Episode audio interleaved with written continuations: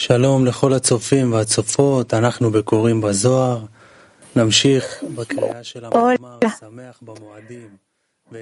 Hola a todos, estamos leyendo hoy el Zohar. Vamos a seguir eh, eh, con la lectura de regocijándose en las festividades sin otorgar a los pobres. Vamos a ver un clip de Rab antes de todo. Bueno, vemos que, que hay una persistencia al cuerpo de Arehampin hacia Yesud a través de Serampin, de Malhut a Tzilut. En Malhut están todas las almas y esa es la luz que irradia, que llega a las almas eh, con la lectura del Zohar. Por eso se llama así.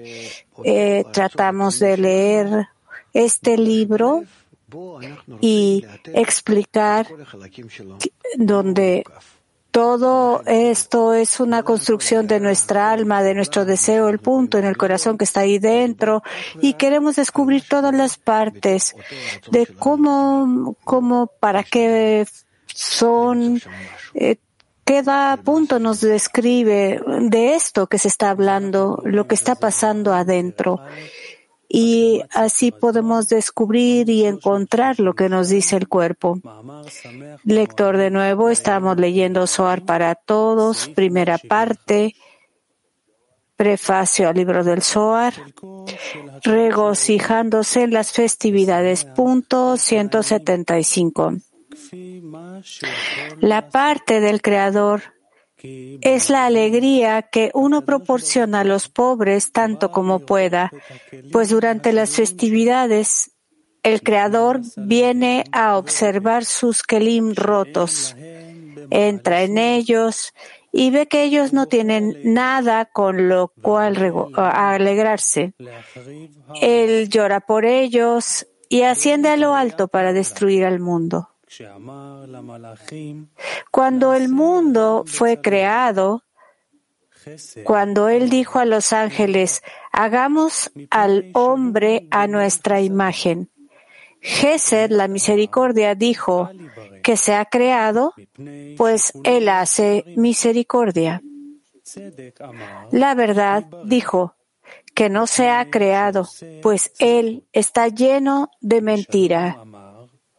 Sedek, la justicia, dijo que sea creado, pues él hace Sedeká, buenas obras, caridad, y la paz, dijo que no sea creado, pues está lleno de conflicto. ¿Qué es lo que hizo el creador? Él tomó la verdad y la lanzó al suelo, como está escrito, y lanzó a la verdad al suelo. Es sabido que uno siempre debe ocuparse de la Torah y las misbot, incluso en Lolishma, no por su nombre, porque de Lolishma se llega al Ishma para su beneficio. Esto es así porque debido a la bajeza del hombre, él no puede realizar las misbot para otorgar satisfacción a su hacedor desde el principio. Más bien, por su naturaleza, solo puede hacer eh, para su propio beneficio. Por esta razón, primero tiene que ocuparse de las misbot en lo lishma para su propio beneficio. Y sin embargo, durante el acto de las misbot, él extiende la abundancia de Kedusha, santidad, y a través de la abundancia que Él las extiende a la larga llegará a ocuparse de las misbot lishma para su beneficio, para dar satisfacción a su hacedor. Este es el significado de la acusación de la verdad sobre el hombre, en el sentido que dijo que él está lleno de mentira. Ella acusaba, ¿cómo puede crearse a un hombre que en un principio se ocupará de la Torah y Misbot con total falsedad en Lolishma? Sin embargo, Gesed, la misericordia, dijo que se ha creado porque él hace el bien. Ya que la misericordia que realiza necesariamente se examina como acciones de otorgamiento, y a través de la misericordia, él gradualmente se corrige hasta que puede ocuparse de todas las misbot para otorgar. Por lo tanto, tiene la certeza de que a la larga conseguirá su meta y se ocupará en Lishma. Es por esta razón que Gesed argumentaba que debería ser creado. La paz también le acusó de estar lleno de conflicto, debido a que él no se puede ocupar de las misbot para otorgar, sino que lo hace con una mezcla de complacencia propia, siempre está en conflicto con el Creador porque le parece que él es un justo completo. Él no percibe sus propias deficiencias en absoluto no siente que todo su compromiso con la Torah y Misbot en Lolishma y se enoja con el Creador por no ser recompensado como corresponde a un justo completo. Por lo tanto, se siente confundido, pues en ciertos momentos se halla en paz con el Creador y en otros momentos se disputa con él. Por esta razón, la paz dijo que no debía ser creado.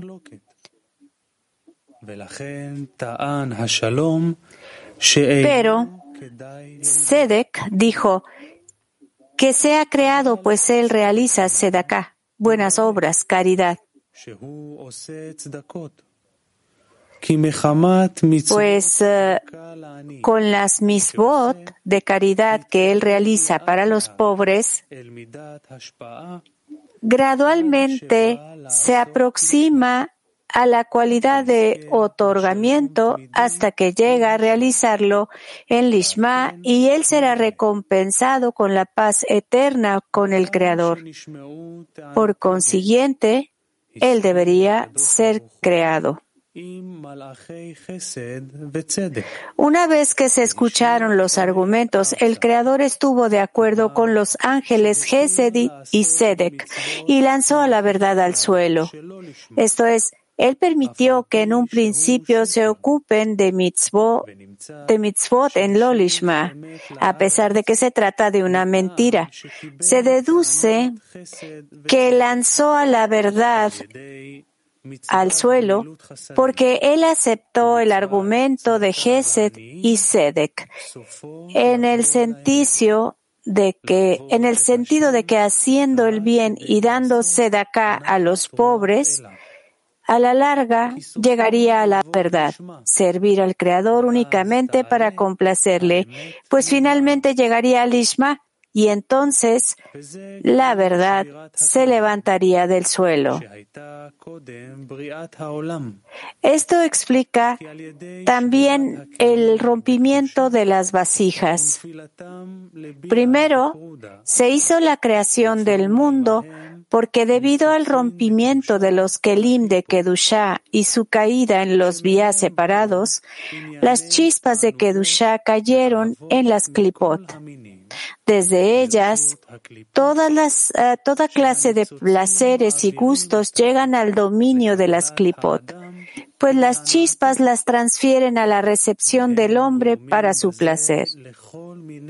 Con esto, ellas provocan toda clase de transgresiones como el robo, la estafa, el robo, la estafa y el asesinato. Sin embargo, también se nos entregó la Torah y mitzvot. Por lo tanto, incluso si uno comienza a ocuparse en lo lishma para su propio deleite, para satisfacer sus deseos bajos, conforme a los poderes del rompimiento de las vasijas, él finalmente llegará al Ishma a través de ellas y será recompensado con el propósito de la creación, recibir todo el deleite y el placer que hay dentro del pensamiento de la creación para otorgarle satisfacción a él. Se dijo que durante las festividades el Creador viene a observar sus kelim rotos. Esto es porque en las festividades, cuando uno observa las misbot de la alegría de un día de fiesta, debido a toda la abundancia que el Creador otorga, el Creador va a observar sus kelim rotos, a través de los cuales al hombre se le da la oportunidad de ocuparse de las misbot en Lolishma. Él va a observar hasta qué punto han cumplido con su tarea de llevar al hombre al Ishma y ve que los Kelim rotos no tienen nada con que regocijarse. El Creador llora por ellos, porque Él observa que ninguno de ellos ha sido clasificado y que no han conducido al hombre al Ishma en absoluto. Más bien, él se ocupa de la alegría del día festivo y solamente para su placer. Entonces, él llora por ellos. Es decir, parece que él se lamenta de haberlos roto pues él los rompió y lanzó a la verdad al suelo en favor del hombre, para que él pudiera comenzar a trabajar en lo lishma y luego llegar al lishma.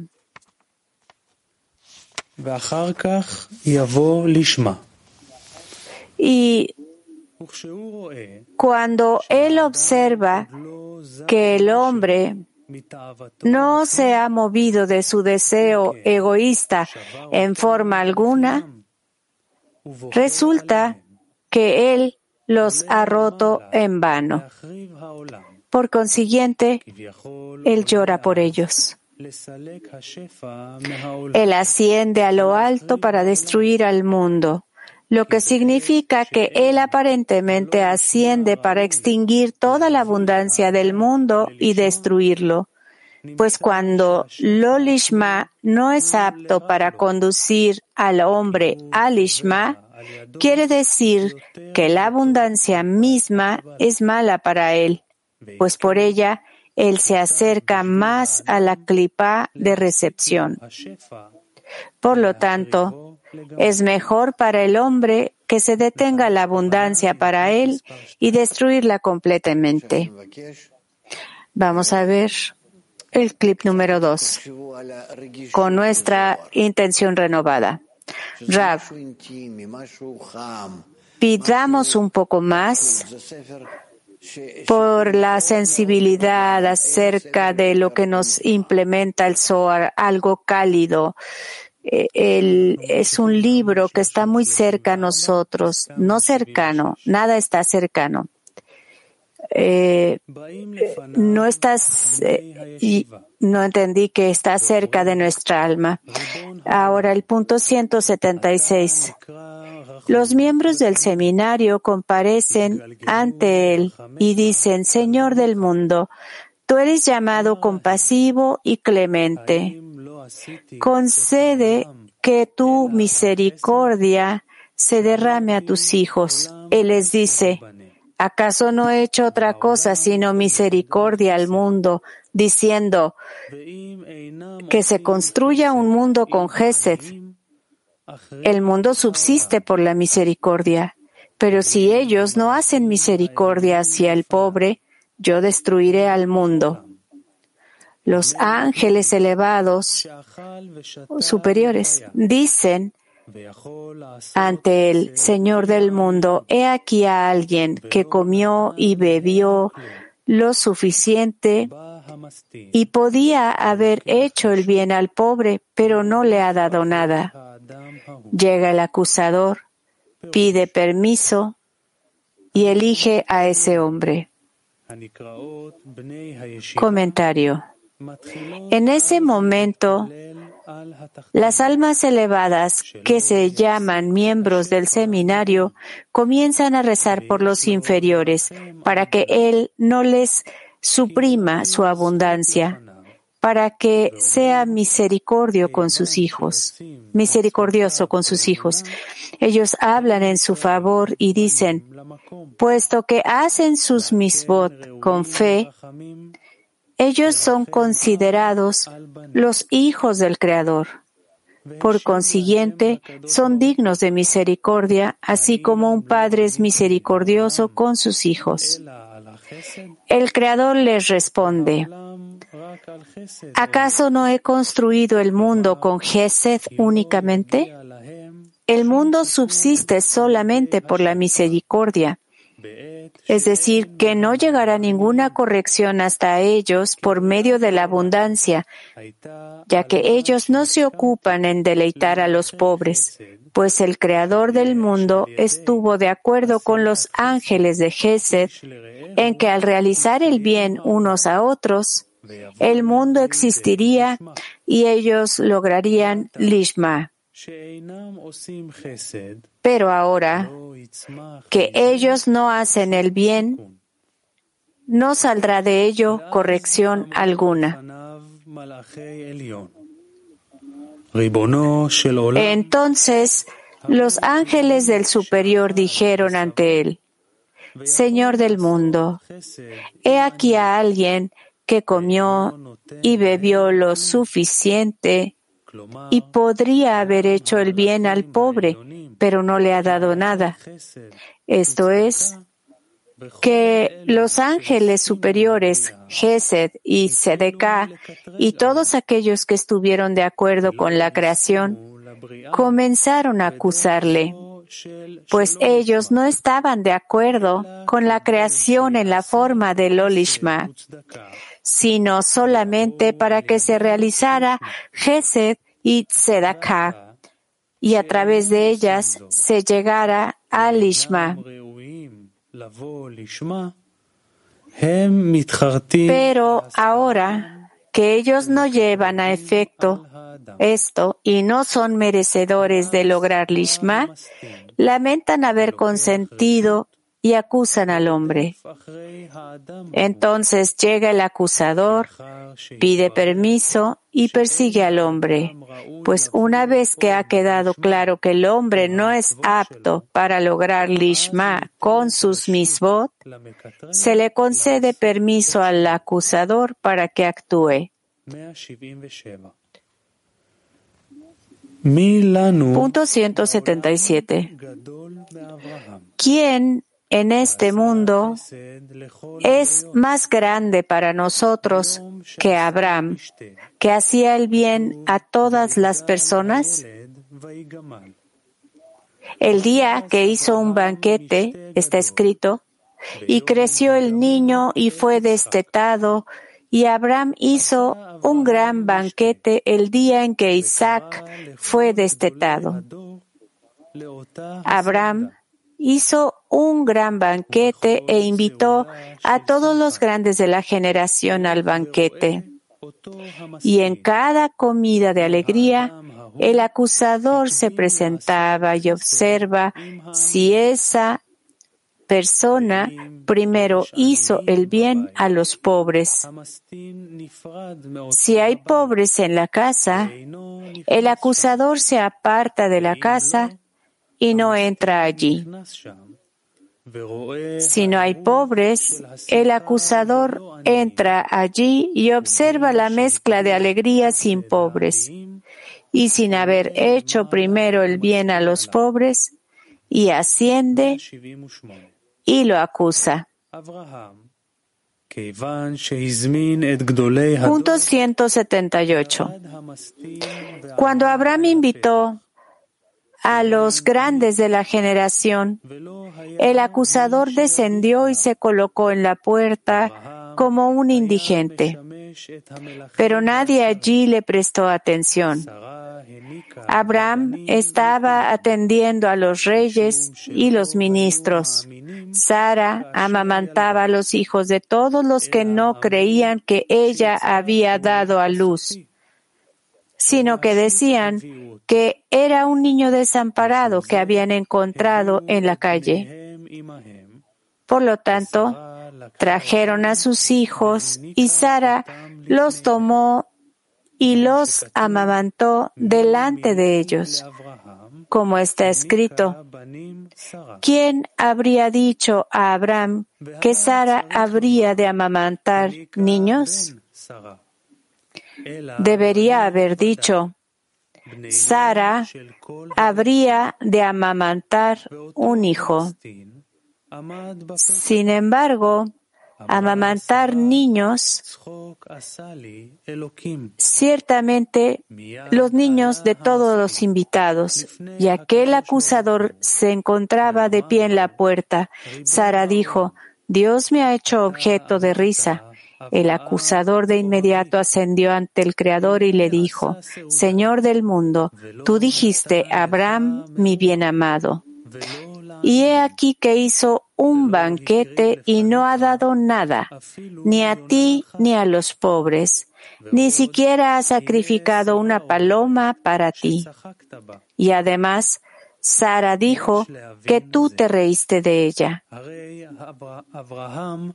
Debemos entender que Abraham, quien sobresalió sobre todo por su hospitalidad y su bondad, y en toda su vida anduvo en los caminos invitando a las personas a pasar a su morada, ¿cómo se puede decir que él falló en esto?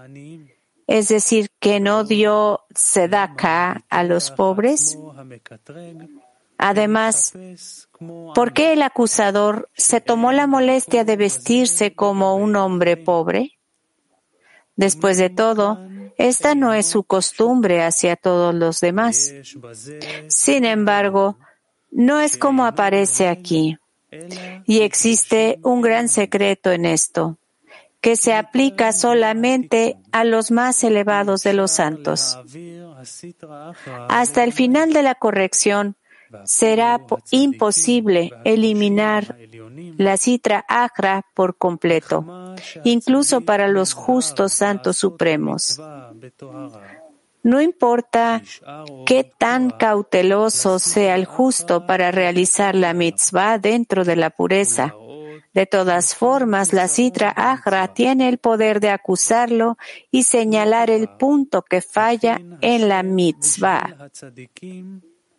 Por esta razón, el Creador ha preparado para los justos otra forma de someter y silenciar al acusador.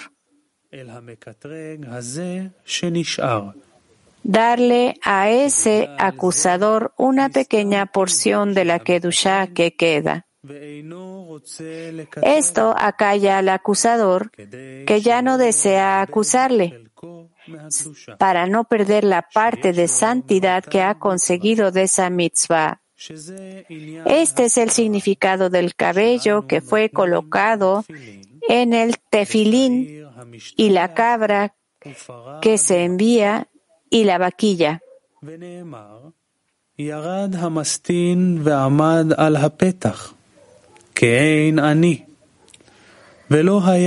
Se ha dicho que el acusador descendió y se colocó junto a la puerta como un indigente, pero no había nadie que le prestara atención.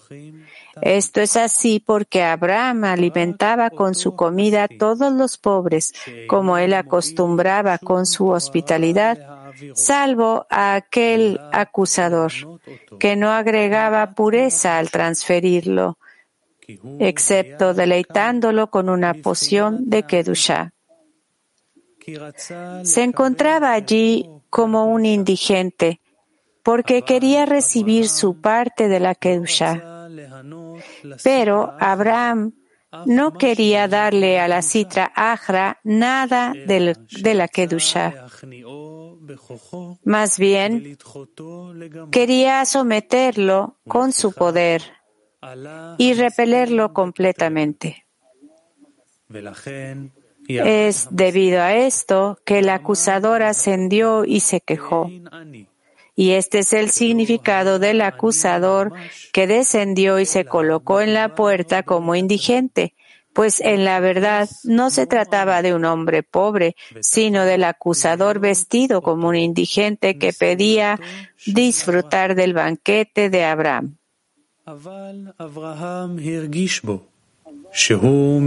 Pero Abraham percibió que era de la citra Agra y no quería darle nada, ni siquiera una paloma. Hay un secreto notable aquí. En el orden de las ofrendas, solamente hay dos pichones, opuesto a los dos puntos incluidos juntos en Malhut, que está dulcificada con Midat Hamim, la cualidad de la misericordia. En esto hay Dim, Din y Rahamim juntos. El Din en esto es secreto y oculto. Y las Rahamim están reveladas allí. Pues de no haber sido por esta dulcificación, el mundo no hubiera podido existir. Es debido a esto que precisamente deben sacrificarse dos pichones, pues un pichón alude a la paloma que Noé envió desde el arca, que no regresó de nuevo a él. Un solo pichón alude a Midat Hadin, que es la cualidad del juicio, en Malhut, sin la dulcificación en Midat Harahamim, que es la cualidad de misericordia. Y ya que Noé no podía corregir ninguna, hacer ninguna corrección de esta, no regresó de nuevo a él. Ahora veamos el tercer clip. Dice Rab. Después de esto, que hemos escuchado muchas veces del mundo de Atzilut, especialmente el Parsuf de Arehampin, es el responsable de todas las correcciones. El libro del Zohar no habla de, eh, de no de la corrección de las almas. Puedes decir cualquier cosa de la corrección de las almas, pero el sistema que específicamente está trabajando con nosotros es, es lo que el SOAR nos habla de ello, no de, de sistemas externos, que hay muchos otros. Pero miren, en, ah, en el diálogo que se está haciendo, lo que está haciendo el diálogo con nosotros este mundo de la eternidad en Ein y después el mundo de Adam Kadmon, como aprendemos de Asa y Mob. Y tenemos el Tabur. Eh, luego, bajo del Tabur, tenemos el mundo de Atzilut el mundo de Atzilut que, nosotros como tenemos arriba, eh, Keter y Jochma, eh, en esas uh, Sefirot no hay nada, así es como está dividido Keter, Jochma. Y el oculto de Jochma, entonces tenemos Bina, que llega sale de la cabeza y luego eh, se pone en Gar y Sat de Binah. Gar de Binah es Abba el superior, y luego Sat Yesud, y ahí hay es el Sat de Binah, y, recibe la luz de Jochma y trabaja sobre las almas. Así que puede haber aquí cinco sefirot, puede haber diez o una, pero usualmente encontramos cinco del estado más pequeño de Katnut y puede haber más de diez hasta que digamos trece. Esto habla del Parsuf en el cual hay un, una luz adicional de Jochma. Y eso es todo. ¿Lo entienden? Sigamos. Eh, pensemos acerca de la luz que reforma, la luz que eh, nos regresa a la fuente y que llega a nosotros y que trabaja sobre nosotros. Y, y después vamos a entender todo. Lector.